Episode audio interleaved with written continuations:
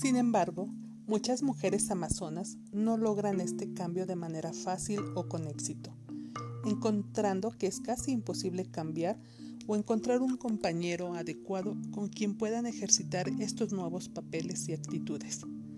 De este modo, llegamos al dilema de muchas mujeres amazonas modernas, el despiadado tic-tac del reloj biológico, limitando sus oportunidades de matrimonio a medida que envejece.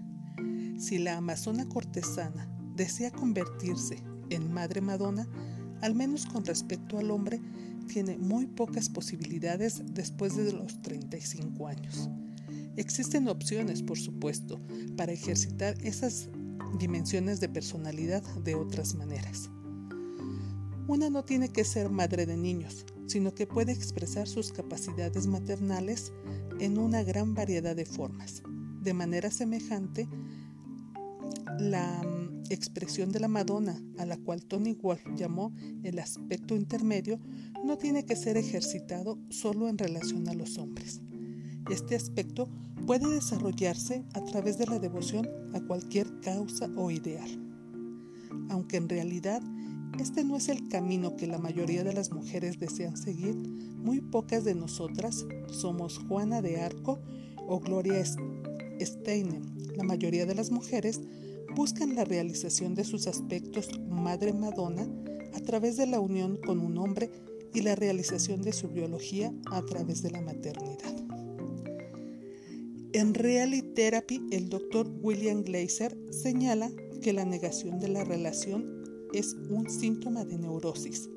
Si este fuera el caso, parecería que la mujer moderna promedio es neurótica, de manera severa, en su negación del reloj biológico y de la realidad de envejecer. Una vez más, regresamos al hecho de que la mujer contemporánea ha sido desilusionada por las grandes mentiras de la liberación las cuales sugieren que su vida es rica y está, y está llena debido a su estimulación sexual y profesional. Sin duda, ya que se llena con estos sustitutos de devoción y amor perdurables. No se permite sentir un vacío profundo hasta que se enfrenta de alguna manera con la realidad de su vida, forzada entonces a luchar contra su falta de realización como mujer. Sin aire. Tal es el caso de la protagonista de la novela Sylvia Plath en The Heart. Esther Gridwood es una mujer amazona separada de sus sentimientos e instintos femeninos. Sufre con frecuencia profundas depresiones y desesperación existencial, ya que su identificación con el trabajo, el poder y el mundo de su intelecto no es suficiente para llenar sus más profundos anhelos.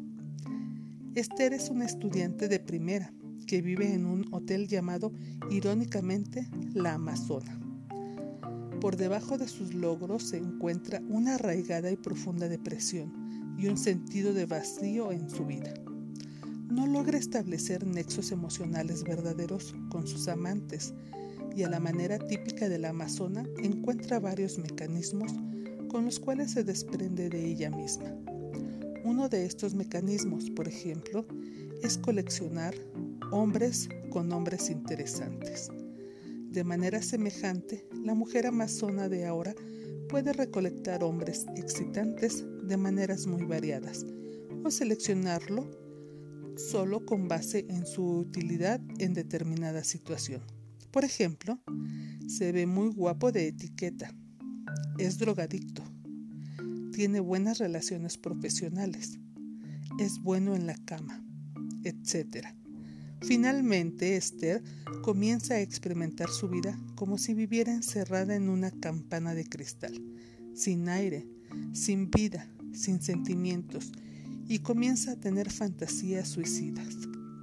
La rendición de Esther está en el descubrimiento y en la salvación del aspecto femenino que hay en ella con la ayuda de una terapeuta comprensiva y compasiva, puede hacer contacto con los sentimientos profundos que hay en ella. Su femineidad, dicho de esta manera más sencilla, puede aceptarse a sí misma solo por ser y no por hacer. Tal es el dilema de la mujer amazona contemporánea que se siente valorada solo por hacer es decir, por sus logros y habilidades, y no por su ser, por sus cualidades femeninas esenciales, como Hipólita en el mito de la Amazona, la mujer que es despojada de su posición en la vida cae casi siempre en una serie de desesperación y depresión suicida. De hecho, en The Bell Heart, Esther no llega al suicidio hasta que tiene que irse de la gran ciudad y regresar a su pueblito, donde por primera vez en su vida, en su vida adulta, no tiene nada que hacer sino enfrentarse a sí misma. Hay que recordar a Hipólita quien, cuando es conquistada por Teseo, piensa, ahora no soy nada. Ella estaba, de hecho, lejos de ser nada. Lo que estaba experimentando con toda seguridad era su extrema vulnerabilidad y receptividad por primera vez en su vida.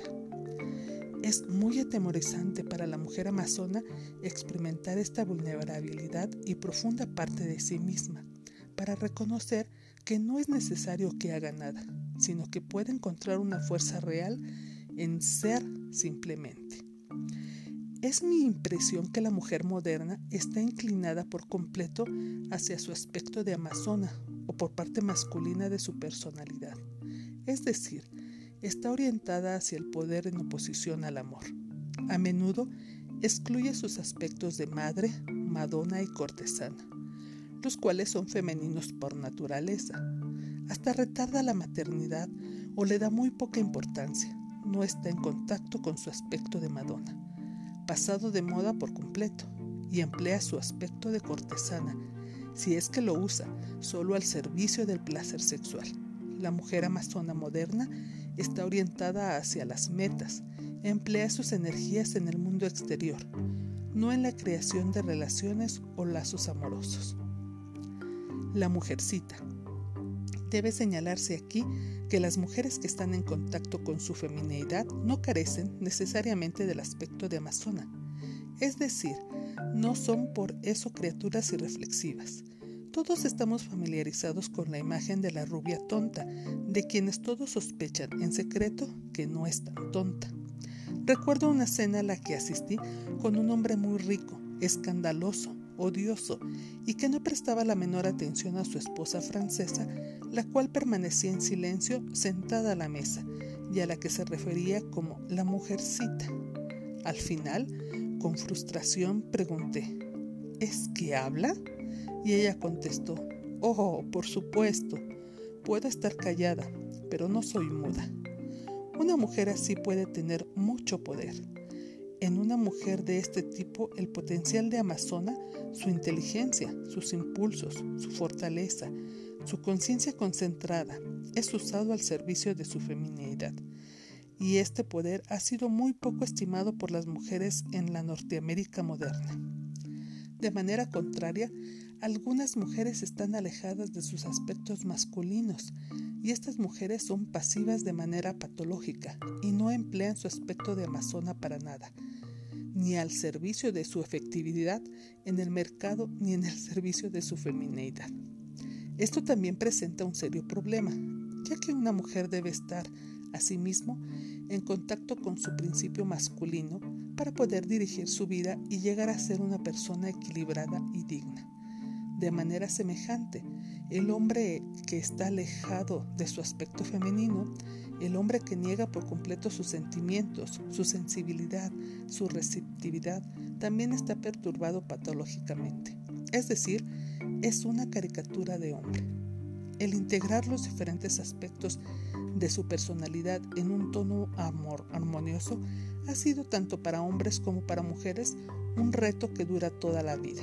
Sin embargo, yo creo que la mujer moderna tiene un problema único. Cuando Tony Wolf escribió su trabajo sobre los cuatro aspectos de la feminidad, dijo que las mujeres de otros tiempos se conducían solo bajo un aspecto de personalidad. En su tiempo, ella vio que las mujeres funcionaban bajo dos aspectos.